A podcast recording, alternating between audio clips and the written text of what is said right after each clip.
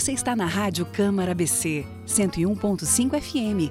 Começa agora Farol Criativo o seu programa semanal da economia criativa. De tudo um pouco sobre o universo da cultura e criatividade na cena de Balneário Camboriú. Eu sou Cissa Miller e vou estar com você semanalmente num programa independente produzido pelo BC Criativo e viabilizado pela Rádio Câmara BC, a primeira emissora legislativa do sul do país, com programação nacional e local e ênfase em notícias vinculadas ao legislativo, sessões, debates debates, além de música popular brasileira e clássicos internacionais. O Farol Criativo de hoje vai conversar um pouquinho sobre a cultura que a gente recebe dos nossos ancestrais. Aquelas receitas, dicas, histórias, lendas e assuntos que vão sendo passados de geração a geração através da conversa e da convivência familiar. Hoje o Farol Criativo conversa com Luciana Andréia de Jesus. É uma cidadã da nossa cidade que fez um lindíssimo projeto há cerca de 10 anos, um projeto de inclusão social voltado aos catadores de resíduos sólidos da nossa cidade, onde oferecia oficinas, orientações, ensinava a produzir artesanato. Esse trabalho fantástico, ela vai contar pra gente como foi que aconteceu. E hoje eu descobri que a Luciana Andréia é blumenauense. Jurava, Lu, que você fosse daqui. Seja muito bem-vinda ao Farol Criativo. Gratidão, Cissa. É um prazer enorme de poder participar, de estar aqui, é, pela oportunidade. E é isso mesmo. Blumenauense. Na verdade, minha bisavó morava aqui, era nativa de Camboriú, né? E então a gente vinha visitá-la e tudo mais. Meus pais mudaram em 83 para cá e eu, como fui criada pelos meus avós, resolvi retornar para Blumenau e fiquei lá até 98, na verdade, quando eu vim definitivo para Balneário. Luciana, eu te conheci em 2015. Na época, justamente, a gente fez alguns movimentos juntas. Na época, eu estava na Associação Empresarial, na Cibalc, como presidente, e você estava pertencendo ao núcleo de sustentabilidade, um núcleo voltado para esse tema, com o Eco Cidadão. Você tinha o teu projeto, mas ele começou um pouco antes. Conta pra gente, resgata um pouco essa história. Como foi para você implementar um primeiro projeto, um projeto pioneiro, digamos assim, de articulação e de cuidado, especialmente com os catadores. Na verdade, ele iniciou em 2010 como um projeto, como ideia, né?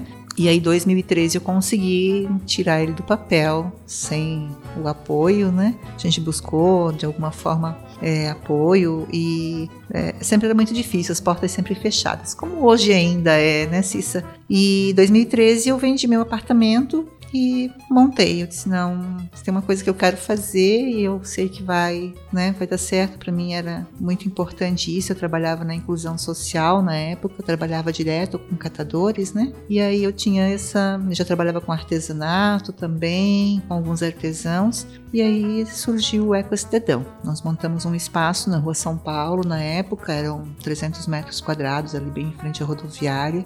E todo mundo me dizia, mas isso aí tem que ser lá, escondido, porque vocês vão trabalhar com lixo, né? É porque as pessoas querem hoje esconder o lixo, né? E eu queria mostrar.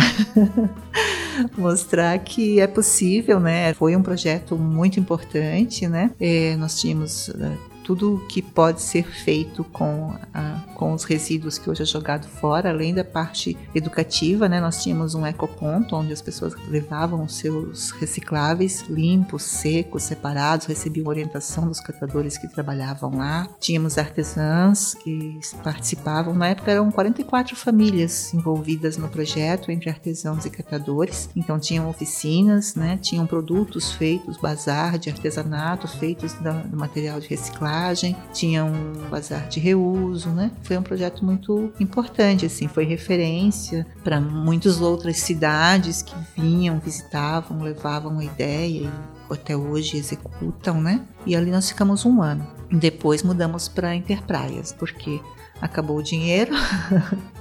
então, ou eu pagava o aluguel do espaço com meu dinheiro e já não tinha mais, né, porque eu tive que vender um apartamento para poder fazer esse projeto acontecer, ou pagava as pessoas envolvidas. E a ideia era de inclusão, né, geração de renda e inclusão. Então não fazia sentido de eu estar pagando do meu bolso um valor de aluguel para manter um espaço. E aí a gente acabou entregando o espaço, continuamos com o Eco Cidadão, ele existe até hoje, mas hoje num outro formato. Né? Eu penso que as pessoas negligenciam o seu lixo, isso é um fato. Né? É muito fácil você colocar num saco preto e colocar ou num contentor ou na lixeira do prédio e simplesmente esquecer. Se nós acumulássemos o lixo que a gente produz de uma semana dentro de casa, a gente teria noção legítima do que realmente nós produzimos. Eu tenho abordado esse tema com outros entrevistados, é até muito bacana te receber aqui, Luciana, porque eu penso que a gente precisa falar mais, não só sobre o lixo, mas sobre a falta de consciência que as pessoas têm e que ainda não estão reciclando, ainda não estão separando em casa ainda não estão destinando adequadamente. Com todos os projetos que já houveram na cidade, agora também tem novos projetos, enfim,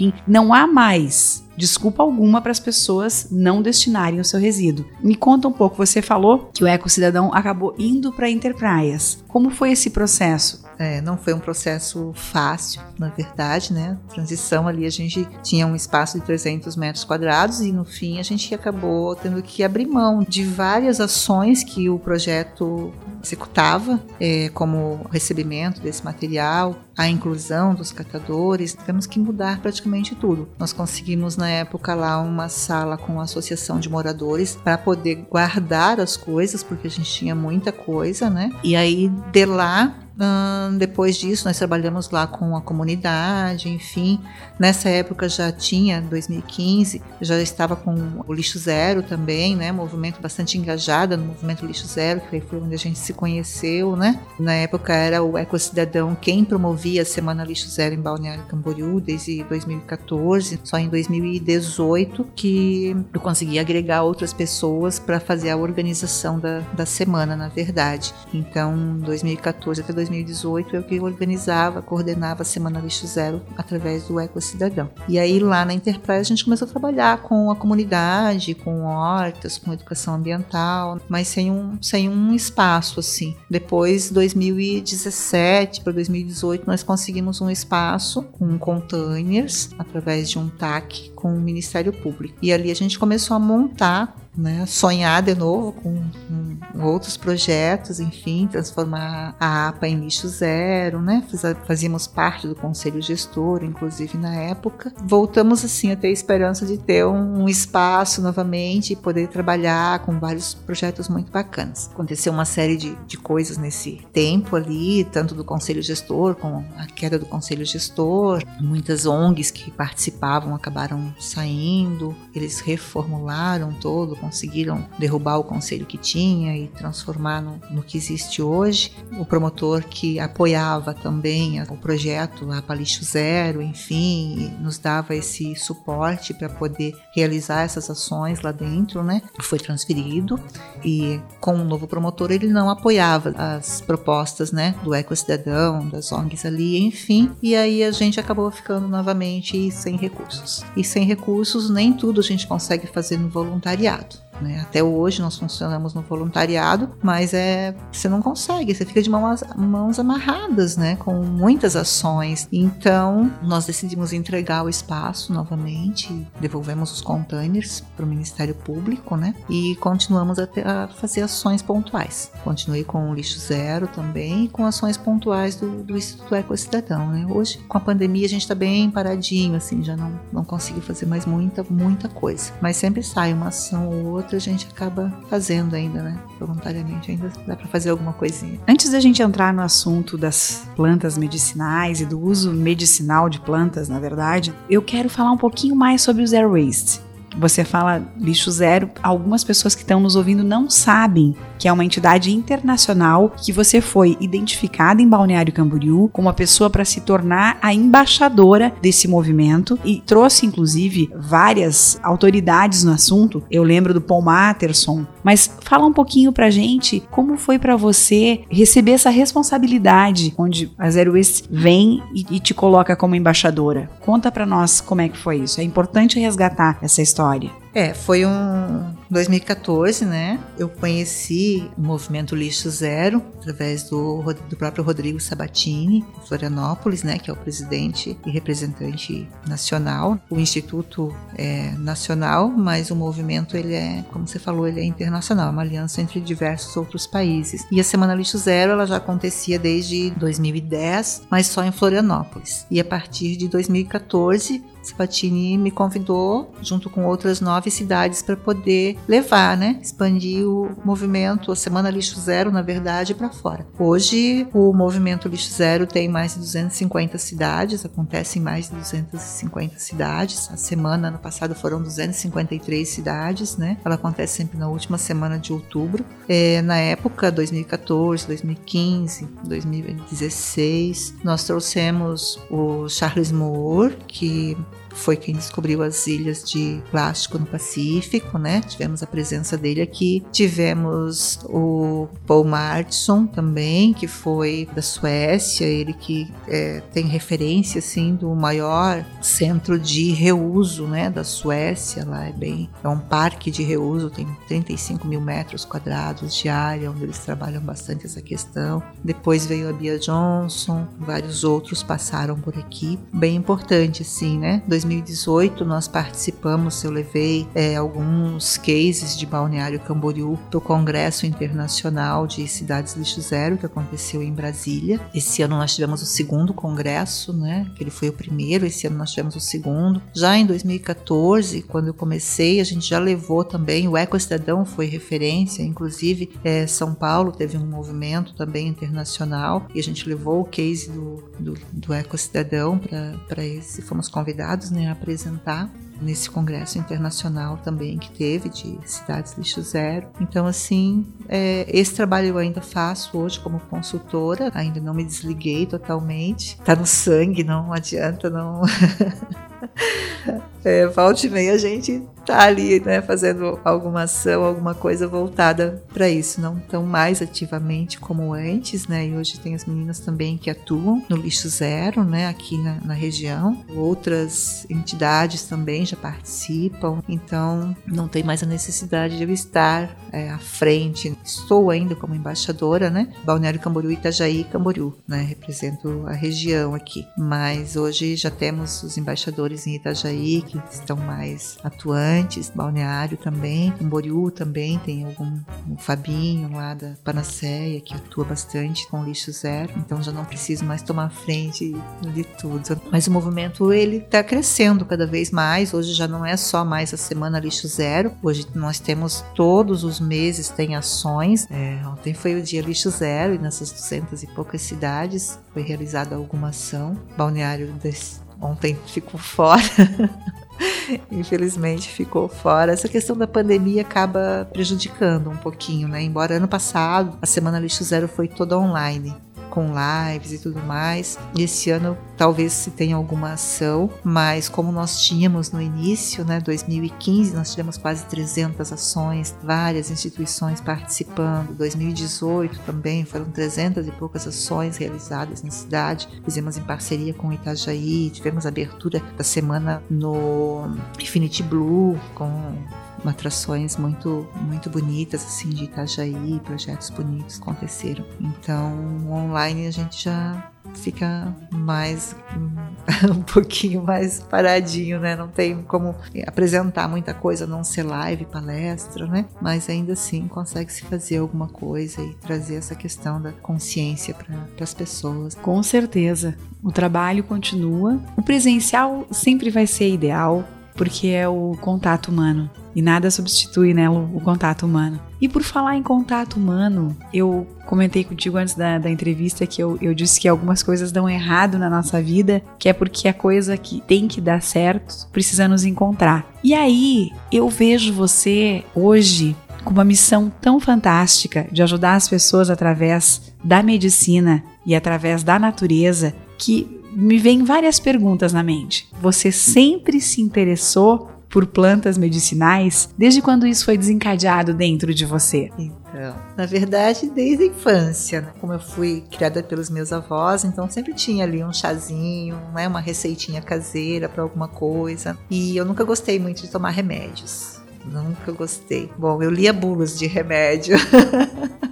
eu, eu ia limpar a casa. Se achava uma revista ou uma caixa de remédio, eu lia a bula do remédio. Eu tinha essa mania, assim. E eu acho que por isso, assim, eu nunca gostei muito de tomar remédios. Então, sempre gostei muito, né, dessa questão da, das plantas. Mas não tinha uma conexão, assim, né? Era o chazinho nosso, né? Que volta e meia a gente toma em casa, um chazinho para dor de cabeça, um chazinho para cólica. Em 2015 eu tive diagnóstico de lupus, depois fibromialgia e depois três tumores no cérebro. E ali eu comecei uma busca, assim, né? É, eu tentei alguns tratamentos com remédios e eu sempre tive uma sensibilidade muito grande para medicação química, assim, né? E sempre me dava muitas reações. Talvez até um pouco poderia ser psicológico, né? De tanto ler bula. Mas eu tinha isso, assim, então não conseguia tomar e fazer e seguir tratamentos, assim. E aí eu comecei a buscar sempre as coisas mais naturais, as terapias mais naturais, muitos dos tratamentos, inclusive o tumor. É, fui trabalhar o lado espiritual bastante, porque eu acho, assim, que tem uma conexão muito grande. Eu penso assim, se doença, a doença, ela passa primeiro pelo emocional para depois chegar no físico. Então você precisa estar tá muito né, alinhado isso. Né? E a cura também ela passa pelo emocional. Então, foi onde eu fui buscar assim autoconhecimento, algumas terapias naturais, a parte espiritual e fui me encontrando aos pouquinhos, assim, fui fui me encontrando. Desde 2015, 2018 eu comecei um tratamento só com plantas e aí já não tomava nenhum outro tipo de medicação, era só plantas medicinais e as terapias. Aí quando veio a pandemia, eu já fazia assim algumas receitinhas, uns escaldapés para presentear presentear os amigos, essas coisas. E aí, quando veio a pandemia, eu tive que me reinventar. Fecharam-se várias portas. Imagina, no meio de uma pandemia, as pessoas fechando portas, a gente no comércio fechado. Ninguém estava preocupado com o lixo, com gestão de resíduos, por mais que era preocupante, mas as pessoas tinham outras prioridades. E ali eu tive vários contratos, que era o que me mantinha durante o ano, cancelados, suspensos com a pandemia, e eu precisava me reinventar. E aí eu comecei no Dia das Mães, em 2020, a fazer os escaldapés. E já tinha feito alguns cursos assim online sobre fitoenergia, que é a energia das plantas. Uma área que eu gosto bastante também, a fitoenergética. E aí comecei com os escaldapés. Então fazia, presenteava, vendia, devagarzinho assim. Além da, da fitoenergia, eu comecei a buscar os cursos de fitoterapia, já que eu estava fazendo meu tratamento. Primeiro, não para poder levar para alguém, mas para mim mesma, para poder trabalhar a minha saúde. Comecei a gostar, gostar, me interessar cada vez mais, vendo os resultados também. Depois veio o Covid. e aí então, quando veio o Covid, em setembro do ano passado, para mim foi muito difícil, porque com a questão do lupus principalmente, é, eu tive reações muito fortes, tive Covid severo, fiquei 14 dias na UTI, 18 de hospital. Não fui entubada, porque na verdade, assim, eu fui preparada para intubação, mas eu não, eu já tinha colocado que eu não aceitava ir pro tubo. E eu consegui resistir, graças a Deus, graças a todas as energias, forças, orações que eu recebi, foram não foram poucas, né? Foram muita gente, muita corrente de oração, e eu acredito muito nisso, assim, que é dentro da UTI eu sentia essa força, eu sentia uma força muito grande, mas eu sabia que ela não era minha, ela não vinha de dentro, sabe? Ela vinha de fora. Eu conseguia sentir isso, assim. E uma outra coisa que eu tinha comigo é que se eu fosse pro tubo eu não tinha forças para voltar. Sozinha eu não tinha. A partir do momento que você tá ali, é você, o tubo e Deus. E eu não tinha essa força. Então eu contei muito com a ajuda de muitas pessoas, de muitos amigos e pessoas que eu nem conhecia. Foi muito bom eu conseguir passar por tudo isso, assim. Mas foram 14 dias de UTI. Não é fácil. Não é fácil para ninguém. Você tá ali dentro daquela situação, da, todo o sofrimento que é das pessoas estarem ali. Eu era a única que não estava entubada no quarto que eu estava. Então foi traumatizante, assim. E com a questão do, do lupus, para mim, foi o que mais atenuou, né? O Covid, né? O lupus é uma doença autoimune que acaba tuas células de defesa atacando, né? O teu próprio organismo. E com o Covid, assim, gera uma inflamação geral, generalizada no corpo todo acabou complicando mais. Eu tive problemas em vários, vários órgãos assim. E as sequelas também foram bastante severas. Eu acompanhei o teu processo. Eu estava conectada contigo, eu torci pela tua recuperação e eu fiquei muito feliz quando eu vi você voltando para casa. A Lu que saiu de casa mal, doente, não é a mesma que voltou. Não, com certeza não muita coisa mudou, tanto na parte física, mas principalmente na parte espiritual, emocional, no amadurecimento. Foram muitas as lições, por mais difícil que foi passar por tudo isso, eu tenho lições boas tenho, sabe? Busquei isso, né? Aprender muita coisa. Pra gente evoluir, a gente precisa estar tá sempre aprendendo, sempre se conhecendo, enfim. E uma das questões que eu precisava muito trabalhar era a questão da independência ou da dependência. E isso o Covid me trouxe muito forte, que eu sempre fui muito independente. Algumas pessoas diziam até, ah, isso é soberba, é, sabe, orgulho de não saber aceitar ajuda. Mas pela forma que eu fui criada também, por tudo que eu passei, eu sempre batalhei muito para conseguir, para fazer as coisas acontecerem. Então eu estava sempre à frente de tudo e era tudo eu que resolvia. Qualquer problema, a Lu resolve. Então, e aí eu fui abraçando o mundo. E eu tinha bastante dificuldade de aceitar ou de pedir ajuda lá na UTI, lá no período que eu estava no hospital, eu era totalmente dependente de tudo, de estranhos, uns amores, todas elas assim, maravilhosas. A equipe médica não tem o que o que falar, mas eu era totalmente dependente para comer, para tudo, banho, tudo. Isso foi muito difícil para mim. Foi muito difícil até se conseguir entender e aceitar isso. Então isso teve um, uma mudança muito grande para mim. E a questão espiritual, assim, foram muitas experiências também.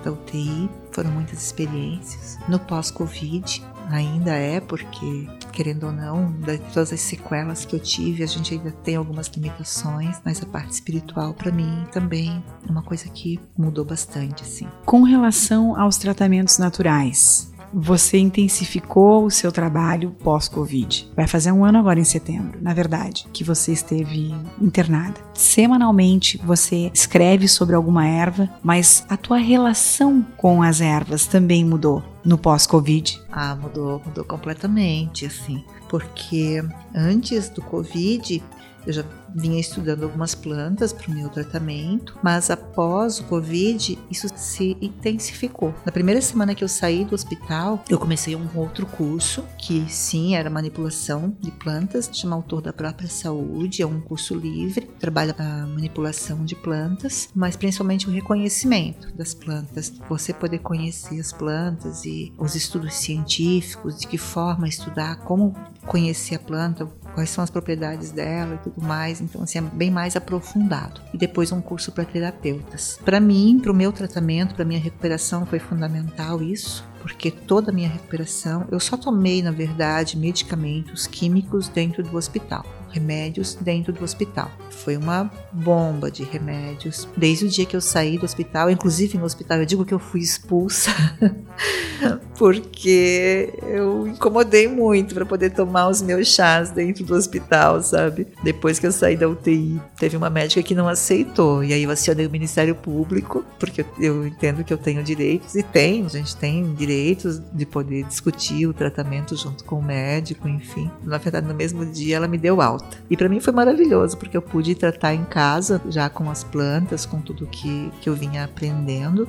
E todo o meu tratamento ele foi com plantas. E a partir dali, conforme eu fui melhorando também, nos primeiros três meses foi bem difícil, eu não conseguia trabalhar, eu dependi de amigos novamente e sou muito grata porque sem eu no, no, no verão, por exemplo, eu alugo minha casa pelo Airbnb, ofereço essa hospedagem. Depois com a pandemia e história de trabalho, tudo, eu fiquei praticamente sem renda. Eu sou autônoma, tudo que eu tinha, minhas reservas, foi na pandemia, sem poder trabalhar. E aí eu contei com a ajuda de amigos quando eu saí do hospital para poder me recuperar, fazer os exames que eu precisava e tudo mais. E hoje eu consigo ajudar muitos desses amigos de uma outra forma. Então, para mim, isso não tem preço, assim, sabe? E eu acho que cada vez mais eu sou apaixonada pelas plantas e por isso, de poder estar tá retribuindo de alguma forma uma ajuda que eu recebi no momento que eu precisei. Então, para mim, isso é muito importante. As plantas hoje, eu posso dizer, né, me salvaram novamente e fazem toda a diferença, assim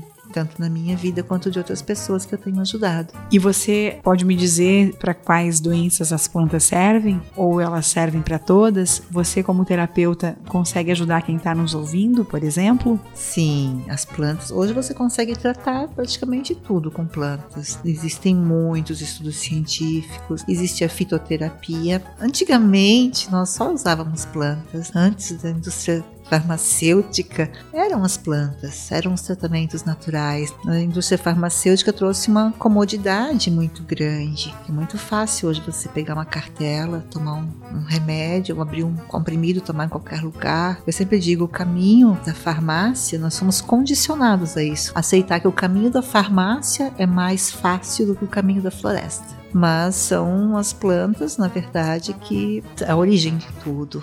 Então, a fitoterapia já é reconhecida há bastante tempo. As plantas medicinais, desde a questão dos índios, por exemplo, que até hoje tratam com as plantas medicinais e todas as suas terapias, enfim, as medicinas da floresta. E os nossos ancestrais, nosso chazinho da avó, por que não? Embora de uso empírico, hoje eu trabalho com as plantas mais a parte científica. Eu só trabalho com plantas baseado em estudos científicos. Eu respeito muito o conhecimento popular, porque é através do conhecimento popular que se chegam às pesquisas científicas pelo conhecimento popular, né, pelo uso popular das plantas. Então é muito importante não desprezar esse conhecimento, mas sempre trabalhar com as plantas de uma forma segura, porque nós temos plantas que elas atuam de forma diferente em partes diferentes do corpo. Diferente dos remédios, por exemplo, se você vai tomar um paracetamol, a composição dele é lá, paracetamol é um, é um princípio ativo. Você vai tomar uma planta, planta ela tem vários princípios ativos. É chamado de fitocomplexo, porque ela tem vários princípios ativos que atuam diferente em várias partes do corpo. Por exemplo, um chá de hortelã. O hortelã ele serve para cólicas, ele serve para dor de cabeça, ele serve como digestivo, ele serve para gripes, ele serve como um vermífugo. Mas se você isolar o princípio ativo mais forte no hortelã, sozinho ele não consegue atuar tipo num fitoterápico. E cada, cada conjunto de princípios ativos dele atua numa, numa forma diferente do corpo, numa área diferente do corpo. Não é o mesmo princípio ativo que trata as vermes, como não é o mesmo princípio, conjunto de princípios que trata a dor de cabeça, por exemplo. Então você pode usar uma planta para N problemas e você pode tratar várias doenças uma doença precisa de várias outras plantas que vai fazer uma sinergia entre elas. E o estudo científico nos permite isso, de juntar quais são os fitocomplexos de cada planta e poder fazer essa sinergia, né? De trabalhar isso com as plantas medicinais. Então é muito importante o estudo científico, se trabalhar sempre com as plantas nesse sentido. Por exemplo, até a década de 70, 80, nós tínhamos confrei. Confrei era muito utilizado para câncer, por exemplo, tratava o câncer câncer com confrei. Na década de 90, a ciência descobriu que o confrei causa câncer. Então, tem os estudos, e foram vários estudos que comprovam isso. Confrei é uma planta maravilhosa para se usar de forma tópica, como cicatrizante, é é sensacional. Uma outra, por exemplo, a babosa. Hoje ainda muitas pessoas me dizem: "Ah, o suco da babosa é muito bom para gastrite, porque eu tomei suco de babosa para gastrite". Mas a babosa já tem vários estudos que mostram que ela prejudica o fígado. Então, quem tem problema de fígado, eu não posso receitar uma babosa babosa, a gente vai usar ela também de forma tópica como cicatrizante, como vários outros usos que ela tem. Então tem plantas que têm sim efeitos colaterais, tem plantas que têm interações medicamentosas, que elas vão reagir com outros medicamentos. Então é muito importante de se conhecer. E não só as plantas, além das plantas, o importante também é o estilo de vida, as mudanças de hábitos, as mudanças alimentares das pessoas. Isso é muito importante dentro de um tratamento natural. Nenhuma planta sozinha faz milagre ou cura, da mesma mesma forma que nenhum medicamento sozinho cura. A gente está encaminhando aqui para o final da entrevista. Eu quero que você fale um pouco da tua experiência com os indígenas que também trouxeram conhecimento ancestral para você e até princípios ativos que eles usam com recorrência e que a sociedade comum, digamos assim, nós, homens da cidade, não conhecemos. Então, os indígenas, eu tive meu primeiro contato com uma tribo indígena da Amazônia mesmo em 2018 no Congresso Internacional de Cidades Lixo Zero. Ah, tudo liga, né? Uma coisa na outra, como a gente chega lá. E em 2019 eu tive a oportunidade de tê-los aqui em Balneário Camboriú, uma outra tribo também da Amazônia, dos Queen. E ali eu conheci as medicinas da floresta, né? Então, o ayahuasca, o cambô, rapé. Participei de algumas cerimônias e consegui, assim, aprender um pouquinho sobre os costumes deles. E ali eu fui me encontrando ayahuasca, que é um chá feito de cipós, uma outra planta da Amazônia. Ele me ajudou bastante na questão de autoconhecimento, na questão emocional, né? É muito importante para mim, assim, ajudou na parte física também. Mas a conexão com a terra, principalmente com a mãe natureza, para mim foi muito forte a partir da, da ayahuasca. E o cambô, que o cambô é a vacina do sapo, que eles falam, né? Nada mais do que o veneno de uma rã que existe na Amazônia, que ele é colocado na pele, sobre uma, uma camada de pele, né, a segunda camada da pele, na verdade, com pontos, e é onde ele proporciona também uma limpeza. Até na coluna do lá do página 13 tem uma matéria sobre o cambu, explica direitinho como que funciona a reação. Ele promove uma limpeza também no organismo. E o rapé também, né, que é uma outra medicina, que é com é, cinzas de plantas e tabaco, que te dá também uma sensação de aterramento e de conexão muito forte com a Mãe Terra. Então isso é bem importante para mim. Esse ano eu tive o prazer de receber uma família no Queen na minha casa também. A cultura dos povos originários é maravilhosa, assim. O que a gente aprende é um aprendizado constante, assim. E também com as plantas, embora eles fazem o uso um pouquinho diferente ou as plantas não são as mesmas que a gente conhece aqui, mas esse é um conhecimento milenar e é conhecimento deles e a gente está sempre aprendendo, muito importante. Eu tenho certeza que você pode ajudar muitas pessoas que estão nos ouvindo hoje. Eu quero que você deixe o teu telefone e também as tuas redes sociais para que as pessoas te encontrem e possam se conectar com você. Pode ser? Pode sim, eu que agradeço. Eu tenho a minha página no Instagram como é, banho.t.mato. É banho de mato separadinho com ponto. A minha pessoal é lu.eco. Meu telefone é 999978889. E é isso. No jornal, né? Página 3 tem a coluna também semanal.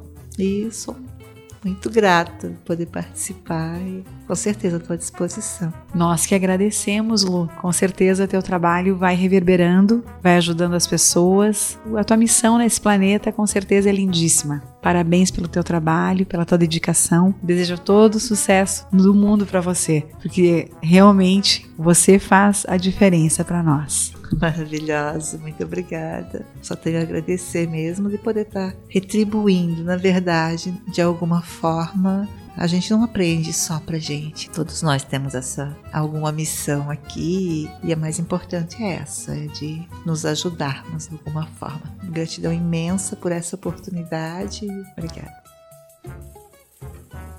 Você ouviu Farol Criativo, programa semanal aos sábados às 10h30, com reprise nos domingos às 14 horas.